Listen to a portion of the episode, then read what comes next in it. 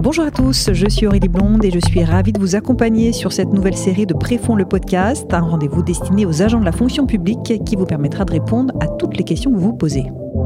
Épargne, retraite ou prévoyance, Préfond le podcast au plus près de vos préoccupations. Très heureuse de vous retrouver pour ce nouveau numéro de Préfond le podcast. Au sommaire aujourd'hui, l'un des sujets de préoccupation du moment puisque nous allons parler de l'inflation. Cette hausse des prix qui nous impacte tous, elle a atteint 5,9% sur un an le mois dernier et selon l'INSEE, elle pourrait dépasser les 6% à la fin de l'année. Alors comment l'expliquer? Est-ce que l'inflation va durer? Quelles sont les conséquences sur notre épargne? Que faire pour s'en protéger? C'est à toutes ces questions que nous allons tenter de répondre. Mais d'abord, vous le savez, comme à chaque fois, nous avons interrogé les Français eux-mêmes.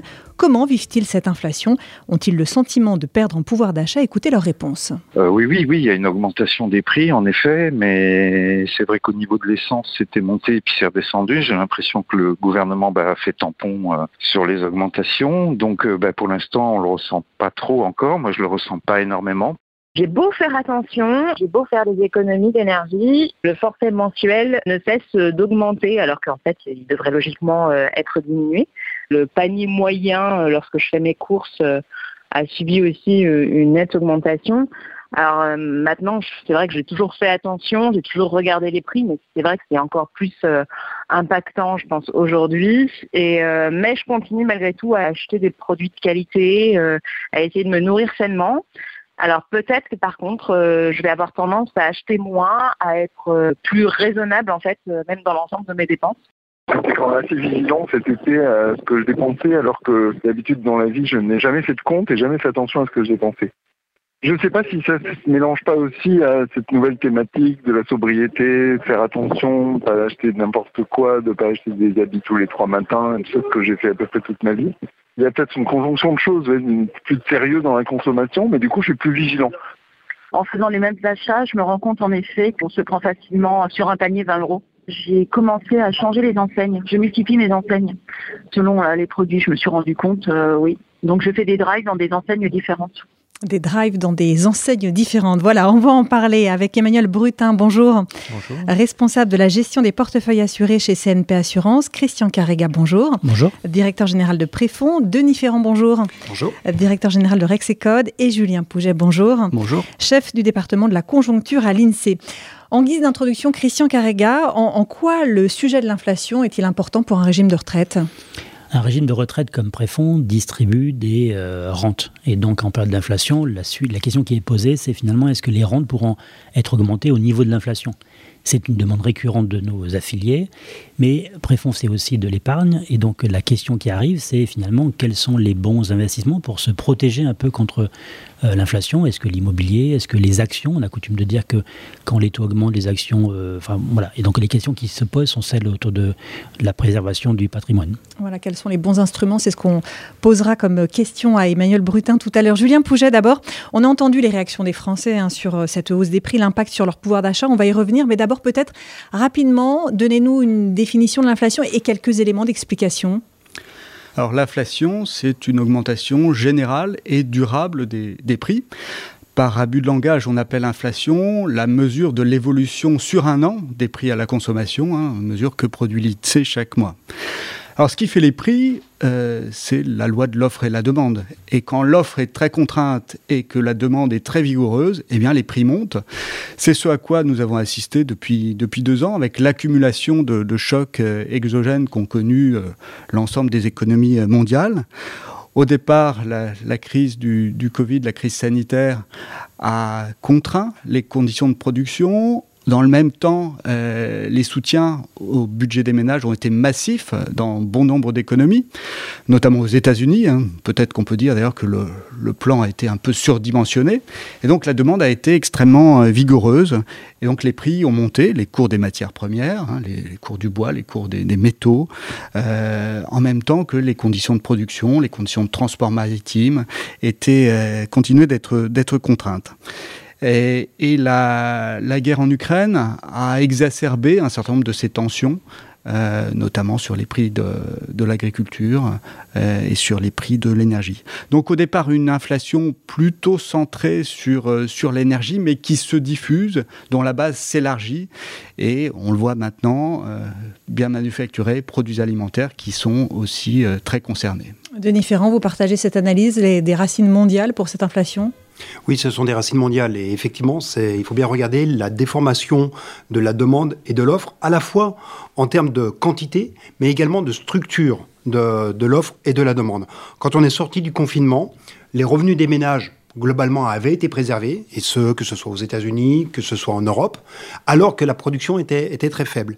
Mais quand on est sorti du confinement, les ménages se sont rendus compte, donc ils avaient un volant de, revenus à dépenser, ils se sont rendus compte que bah, ne pouvaient pas forcément aller tout de suite dépenser euh, cet argent dans, dans, des prestations de services, et se sont rendus compte aussi qu'il leur manquait un certain nombre de biens dans leur domicile. Et donc on a eu une envolée soudaine de la demande en produits, et ce faisant, bah, on a créé une, une accélération vraiment de la demande physique.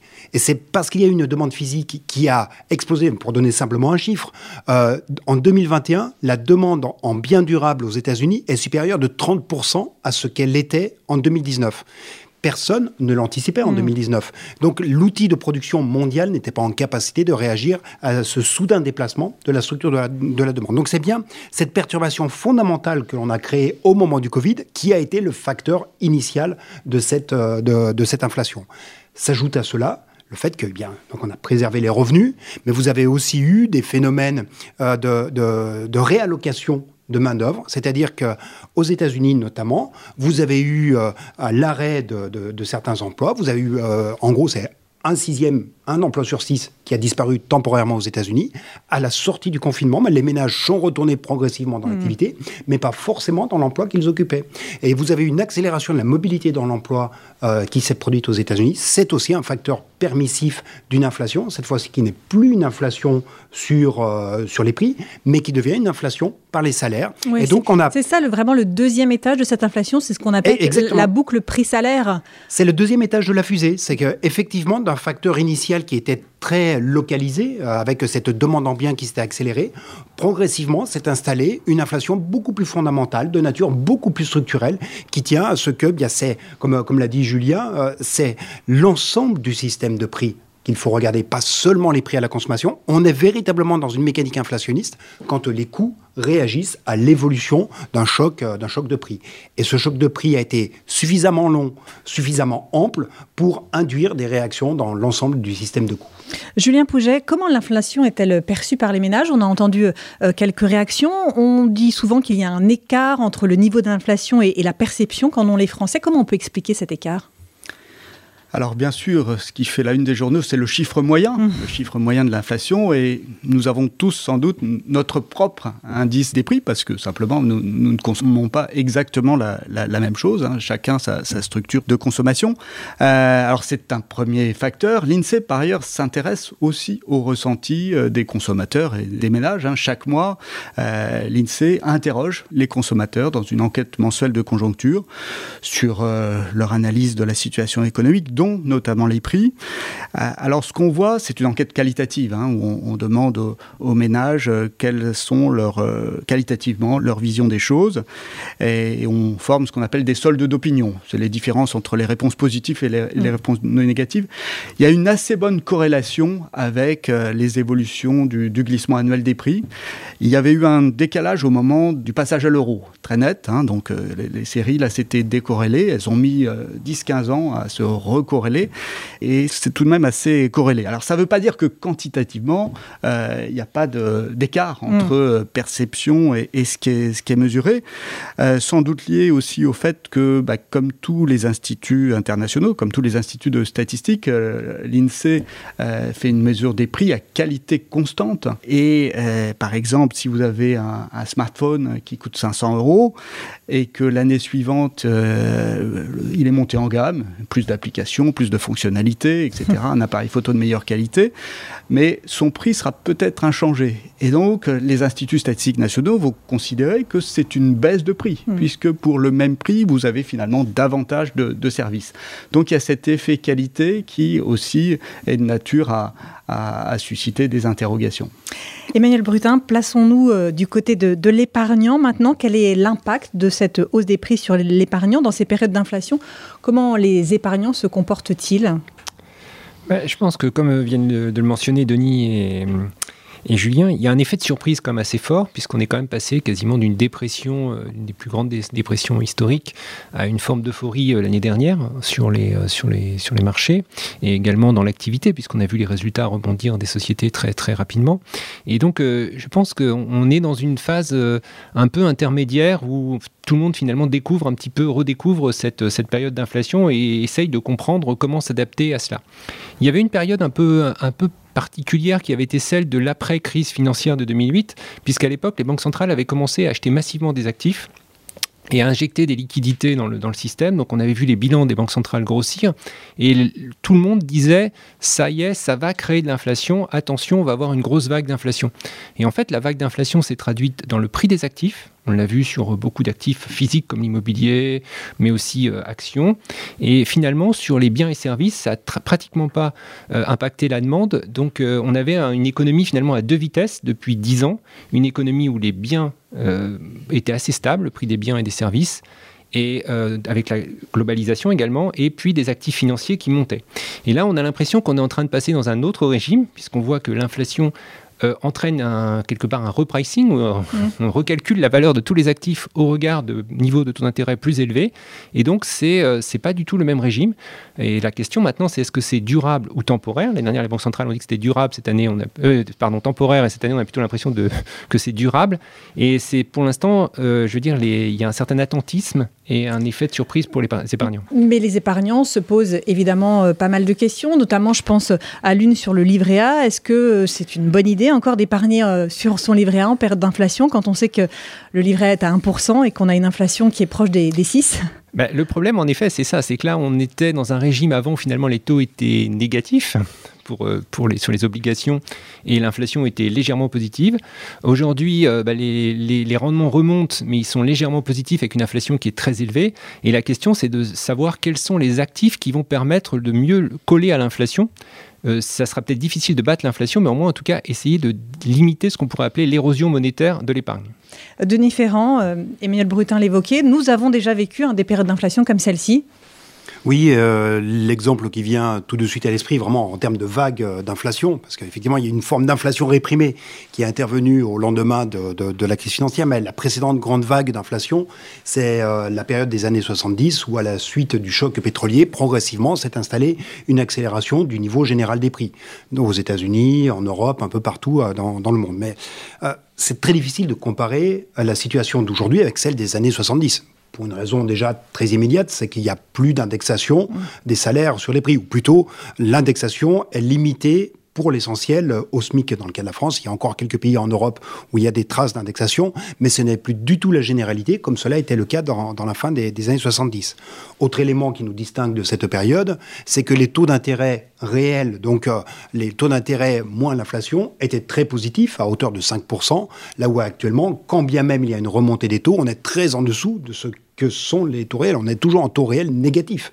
Donc ce sont des circonstances qui sont quand même assez différentes. Donc des, circonstances comme il y a moins d'indexation que dans les années 70, on pourrait s'attendre à ce que bah, l'inflation ne s'enchaîne pas autant, mais en même temps, les taux réels négatifs sont plutôt incitatifs à avoir, à soutenir encore de la demande et donc à, générer, de, la hausse des prix. Mais peut-être de manière plus fondamentale, je pense que c'est important de bien regarder comment on est sorti de la vague d'inflation à la fin des années 70 et est-ce qu'on a un peu les mêmes ingrédients. En fait, c'est quand même pas tout à fait le cas. Ce qui fait qu'on on est sorti de cette vague d'inflation. C'était une politique monétaire très dure mm. qui a été menée aux États-Unis, donc c'est au réel, c'est au réel à 5. Mais c'est aussi du point de vue de l'histoire économique le moment où on passe sur des circonstances qui sont favorables à la baisse des prix. C'est la mondialisation qui s'accélère à partir de cette période, et notamment bah, l'ouverture au commerce international. C'est le moment où le commerce international progresse deux à trois fois plus vite que l'activité économique, et un commerce international motivé par le fait que l'on va chercher des espaces de coûts euh, plus faible. C'est aussi euh, bah, le moment où il y a une montée en, puissance de la concurrence, des mouvements de libéralisation un peu partout euh, dans le monde, notamment bah, pulsés aux États-Unis, que l'on retrouve aussi au Royaume-Uni, qui ensuite vont se diffuser dans, l'Europe. Donc il y avait, on, a mis en place petit à petit les ingrédients de ce que l'on a appelé la grande modération, qui est mmh. cette période d'une quarantaine d'années pendant lesquelles l'inflation a été très faible. ces ingrédients-là ne sont plus au rendez-vous. Mm. Si on prend l'aspect de mondialisation, on voit bien qu'il y a quand même plutôt une rétractation des espaces. Désormais, le commerce mondial progresse au mieux comme le fait l'activité mondiale. Donc on n'a plus d'approfondissement des échanges. Les zones de faible coût ont connu elles aussi une accélération euh, des coûts, donc euh, très difficile à aller chercher des, mm. nouveaux espaces de, modération. Et puis même d'une manière plus générale, on a changé d'environnement démographique. Mm. On est dans un environnement où partout à l'échelle mondiale, vous avez une population active ou une population en âge de travailler qui est en train de se contracter. C'est le cas de la Chine, c'est le cas de la France, aux États-Unis également, où on voit partout se mettre en place des, problèmes de recrutement quand même extrêmement vifs, alors que la fin des années 70 est aussi marquée par l'explosion du chômage euh, de, manière importante. Donc, euh, euh, une, une, même, une même inflation, une même d'inflation. Mais pas les mêmes ingrédients. Mais, voilà, pas les mêmes ingrédients. Une inflation très, très faible pendant une quarantaine d'années, une inflation trop forte. Il y a un bon niveau d'inflation. On a coutume de dire autour des 2%. C'est ça le bon niveau d'inflation? Ah, En fait, pourquoi est-ce qu'on dit 2% C'est parce que s'il y a 2%, bah, vous ne créez pas des perturbations importantes dans les repères de prix. Parce que c'est ça qui... Euh, l'inflation, quand elle devient trop importante, évacue tous les repères que l'on peut mm. avoir au moment de, ces achats. Et donc, euh, euh, beaucoup trop d'inflation est à la fin une perte, un sentiment de perte de valeur de, la monnaie que, que l'on détient. Et donc, c'est quelque chose qui est à réprimer. Pas assez d'inflation. On a on est tous un peu sujets à ce que l'on appelle l'illusion monétaire, l'illusion nominale, et on aime bien avoir une petite progression de, son revenu. Avec 2% d'inflation, c'est aussi des possibilités de pouvoir donner un peu de progression de revenus, au moins en termes, en termes nominaux, en termes, en termes visibles. Emmanuel Brutin, comment protéger son épargne de l'inflation? Sur quoi faut-il miser? Bah, Il faut faire les bons choix, les choix pertinents. Il faut faire différents choix, j'imagine. Non, mais c'est vrai que là, ça pose vraiment la question dans quel régime d'inflation on va rentrer? Est-ce que, enfin, bon, là, on voit, des chiffres à 8-9%, je pense qu'on est d'accord que ça ne va pas rester à ces niveaux-là. Mais est-ce qu'une fois passé cet épisode-là, on va revenir vers un régime à 2%, comme on de, de, le mentionner, ou est-ce qu'on sera à 4, à 5%, qui serait un régime d'inflation moyenne euh, avec lequel on peut vivre, mais qui du coup change quand même en fait en termes de rendement des actifs. Et donc à partir de là, je pense qu'il faut être relativement humble devant les incertitudes qui sont devant nous. Euh, la priorité, ça me semble être une allocation diversifiée. Et après, il faut choisir des, des types d'actifs qui sont capables de suivre finalement cette progression de l'inflation. Donc soit des actifs qui sont finalement indexés, donc, euh, dans le monde obligataire, il y a des, obligations indexées inflation qui permettent d'avoir une composante taux fixe, mais aussi on mmh. perçoit l'inflation, donc ça permet de, suivre le, coût de l'inflation. Il y a des actifs directement indexés, sont souvent les actifs réels, par exemple l'immobilier, voire l'infrastructure qui parfois ont des. Enfin, par exemple, je crois que c'est le système des, autoroutes ou des systèmes comme ça où finalement il y a une revalorisation tous les ans euh, de, liée à l'inflation. Après, sur le monde action, c'est en fait choisir soit des sociétés qui sont dans des secteurs qui profitent finalement de la hausse et qui sont ceux qui conduisent à une inflation plus élevée, un régime d'inflation plus élevé. Donc cette année, par exemple, on l'a vu, tout ce qui est production d'énergie, que ce soit les producteurs d'électricité ou euh, sociétés pétrolières, même si c'est pas forcément dans le contexte de transition énergétique ce qu'on préfère, mais c'est eux qui ont été les grands gagnants et qui finalement aujourd'hui sont en hausse cette année. Après, il y a tout le secteur en fait des sociétés qui sont capables de passer les prix. Et on l'a vu qu'il y a une certaine inégalité des entreprises. Par exemple, le luxe a très mm. vite monté ses prix. Euh, il y a une forme d'activité aussi dans le secteur de la construction. Il y a des entreprises qui ont pu rapidement repasser leurs prix. Et il y a d'autres secteurs, par contre, qu'il faut plutôt éviter. C'est ceux qui sont contraints par une incapacité à, monter les prix et qui, du coup, en fait, voient une contraction de leur marge, de leurs résultats et donc dans les, dans les actifs. Comme par exemple? Bah, il y a des secteurs de, de, services qui ont été plus impactés mm. par des hausses de, prix, euh, du, enfin, les, hausses de salaire du personnel, des hausses de fournitures notamment, et qui euh, finalement sont des secteurs hyper compétitifs où bah, la, capacité à monter les prix par rapport à la concurrence n'est pas, est pas possible. C'est-à-dire qu'il y a les, on va dire les oligopoles et les, les vrais secteurs de concurrence. C'est un point important dans cet environnement. Christian Carrega, comment Préfond euh, protège-t-elle les épargnants de l'inflation? Alors, le régime préfond qui est géré par quatre assureurs de renom, hein, SNP, euh, AXA, Groupama et Euh, depuis 60 ans presque, en fait, a su, avec le temps, revaloriser de manière supérieure à l'inflation. Ce n'est pas forcément le cas chaque année, mais longue période, l'inflation est couverte. Il y a dans le régime une allocation d'actifs de diversification, telle que le disait Emmanuel, avec des obligations indexées, avec de l'immobilier qui a progressé dans le portefeuille depuis maintenant une dizaine d'années avec une diversification des, risques, ce qui permet d'avoir euh, globalement un régime qui se tient bien euh, en termes de capacité à accompagner nos affiliés sur une longue période. Quand on parle de retraite, on est forcément sur une longue période. Denis Ferrand, Julien Pouget, euh, Julien Pouget peut-être d'abord, se dirige-t-on selon vous vers une inflation structurelle? Alors, à court terme, pour l'instant, nous avons une inflation à 6% mm. sur, un an, hein, c'est ce que nous avons rappelé. Nous, nous apercevons tout de même quelques éléments de, détente. On le voit sur beaucoup de cours mondiaux, le cours mondial des matières premières, les cours du pétrole, en lien aussi avec les, craintes de, récession, euh, les cours euh, de, des produits agricoles, hein, qui ont beaucoup diminué après avoir euh, s'être envolé au moment notamment du début de la guerre en Ukraine. Alors ça ne veut pas dire que l'inflation va diminuer tout de suite, puisqu'il faut plusieurs trimestres, sauf pour l'essence, sauf pour le pétrole, où là ça se traduit directement dans les prix à la consommation, mais sinon il faut plusieurs trimestres pour que Merci bah, ces, baisses, ces mouvements des, matières premières se transmettent au prix à la production, puis au prix à la consommation.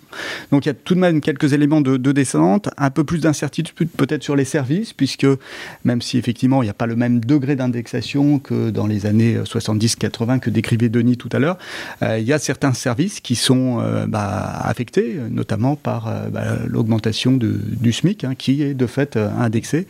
Et donc on voit un impact des prix sur les salaires et ensuite un impact des salaires euh, sur euh, les prix de ces services.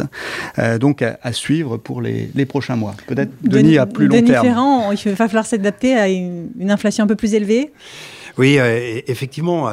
C'est vrai que sur un horizon, on va dire, d'un an à deux ans, je partage tout à fait l'analyse que vient de, de, proposer Julien, parce que le facteur premier, enfin le facteur déclencheur de l'inflation est en train de, s'amenuiser euh, quand même assez, euh, assez rapidement, modulo évidemment la grande, la grande incertitude que l'on a sur les approvisionnements en mm. gaz et en électricité. Hein. C'est quand même euh, l'épée de Damoclès qui, qui reste. Mais c'est vrai que sur plus longue période, on, est probablement, on a probablement devant nous des éléments de nature plus structurelle à l'inflation qui peuvent s'installer. J'évoquais tout à l'heure le fait que, bah, un peu partout dans le monde, les populations en âge de travailler sont en train de se contracter. Donc, euh, sauf à imaginer une très forte augmentation des taux d'emploi, donc euh, la proportion de la population euh, qui, qui, est en emploi, sauf à imaginer une très forte progression des taux d'emploi, on va avoir une concurrence toujours très forte pour pouvoir attirer des, personnes dans l'activité. Et cette concurrence peut être plutôt facteur d'augmentation des salaires. Mais au-delà, on a aussi devant nous l'échéance de la transition énergétique. Et cette transition énergétique, eh bien, euh, va nous amener sur des modes de produire qui sont a priori d'un niveau de prix euh, plus élevé. Peut-être qu'à un horizon de 20 ans, on aura trouvé un nouveau point d'équilibre sur l'énergie, mais entre-temps, on a quand même devant nous des prix de l'énergie qui risquent d'être probablement un petit peu plus élevés. Et après tout, ça peut être aussi, par certains aspects, une bonne nouvelle, parce que c'est aussi un engagement à être beaucoup plus euh, responsable sur la manière dont on utilise euh, l'énergie. Après tout, le choc du prix euh, qui était intervenu sur le mm. pétrole avait été propice à des transformations très importantes dans les modes de produire, qui avaient amené à des économies importantes et à une très forte réduction de l'intensité énergétique de l'économie. Le signal prix, ça fonctionne aussi également. Donc il, faut voir aussi l'inflation comme un facteur de, recomposition du tissu productif et il ne faut pas rater les opportunités dans ce cas qui s'ouvre. Emmanuel Brutin, comment les, les assureurs s'adaptent-ils à cette euh, situation? Alors il y a deux dimensions. Il y a la dimension inflation, puisqu'évidemment, comme je le disais tout à l'heure, il y a des actifs qui réagissent mieux à l'inflation. Et puis la deuxième dimension, c'est celle de la réaction des banques centrales. On a vu que dans un premier temps, il y a une forme de tolérance des banques centrales, et aujourd'hui, il y a une volonté euh, claire et nette, en tout cas des grandes banques centrales, que ce soit américaines ou européennes, d'endiguer la vague d'inflation. Donc ça passe par une politique monétaire très restrictive et des hausses de taux euh, très accélérées. C'est-à-dire qu'on a rarement vu des mouvements de 300 à 400 points de, taux à la hausse en un laps de temps aussi court et disons généralisé au niveau mondial. C'est-à-dire que c'est toutes les banques centrales qui font ça puisqu'ils réduisent leur bilan. Donc euh, il y a euh, en effet se positionner sur les actifs à l'inflation et se positionner aussi sur la courbe des taux de manière défensive dans la phase de hausse pour ensuite euh, profiter éventuellement une fois que les taux rebaisseront. Donc ça veut dire réduire la, maturité des investissements sur les, les obligations temporairement, avoir un petit peu plus d'exposition à taux variables Et puis aussi, rester à l'écart peut-être de classes d'actifs qui vont subir le choc. C'est-à-dire toutes les classes d'actifs qui sont de crédit d'assez mauvaise qualité, par exemple, sur lesquels on est assez peu présent, mais qui vont devoir se refinancer avec des bilans très, très leveragés, comme on dit. Euh, on le voit sur le prix des foncières, par exemple. Les foncières qui ont des gros parcs immobiliers avec beaucoup de dettes en face. Le prix de la dette était 1%, on va peut-être passer à 2 ou 3%. C'est pas du tout la même chose en termes de résultats. Euh, c'est également euh, tout ce qui est, en fait, les actifs à fort levier dans certains actifs non cotés qui parfois sont aller un peu trop loin dans les valorisations et qui peuvent s'ajuster. Donc c'est essayer d'éviter euh, d'éviter ça. Les prix baissent sur certains types d'actifs, mais il faut être patient sans doute pour y aller. Et d'autres, je me disais, qui se comportent beaucoup mieux parce qu'ils ont une capacité à réagir, à ajuster, à conserver les marges et à défendre les marges, où là, on pense qu'il peut y avoir un peu de volatilité, mais à long terme, c'est positif. Et puis, euh, comme le mentionnait Denis, il y a aussi l'évolution, par exemple, dans le domaine de la transition énergétique, où en fait, il y a un nouveau champ qui s'ouvre devant nous, dans tout ce qui est renouvelable, où là, avec euh, les, probablement les investissements qui vont arriver en Europe et les choix euh, politiques qui vont être faits, il y a sans doute des opportunités pour accompagner cette transition et ce mouvement. Christian Carrega, beaucoup de choses ont été dites sur euh, l'inflation. Je vous laisse euh, conclure ce podcast. On le dit souvent, préfond, le premier objectif, c'est de défendre l'intérêt des affiliés, l'intérêt des agents publics. Et nous, on fait le constat qu'à l'occasion du vote euh, au Parlement du plan pouvoir d'achat, il y a un truc qui a été oublié, c'est les petites rentes. Et donc notre idée, c'est de pousser auprès des pouvoirs publics l'idée de remettre au goût du jour ce qu'on appelle les majorations légales, qui est un dispositif qui avait été imaginé au lendemain de la guerre, qui a, fait, euh, qui a beaucoup cru dans les années 70 avec le retour de l'inflation, qui consiste à dire que l'État aiderait euh, à revaloriser le montant des petites rentes pour ne pas faire que nos petits rentiers, qui touchent 100, 150 euros par mois, et pour eux c'est important, euh, voient une baisse trop importante de leur pouvoir d'achat. Merci beaucoup, merci à tous d'avoir participé à cette émission. Emmanuel Brutin, responsable de la gestion des portefeuilles assurés chez CNP Assurance, Christian Carrega, directeur général de Préfond, Denis Ferrand, directeur général de Rexecode et Julien Pouget, chef du département de la conjoncture à l'INSEE. Je vous donne rendez-vous le mois prochain avec un numéro un peu particulier puisque nous reviendrons sur un sujet que nous avons déjà un peu évoqué dans un précédent podcast. Nous parlerons des quinquas, les cinquantenaires, leurs profils, leurs attentes, leurs interrogations à l'approche de la retraite. C'est la sociologue Mélissa Petit qui nous éclairera sur tous ces sujets. Et Christian Carrega, vous serez bien sûr également à mes côtés. Merci d'avoir écouté ce podcast et à très bientôt. Épargne, retraite ou prévoyance, Préfond le podcast au plus près de vos préoccupations.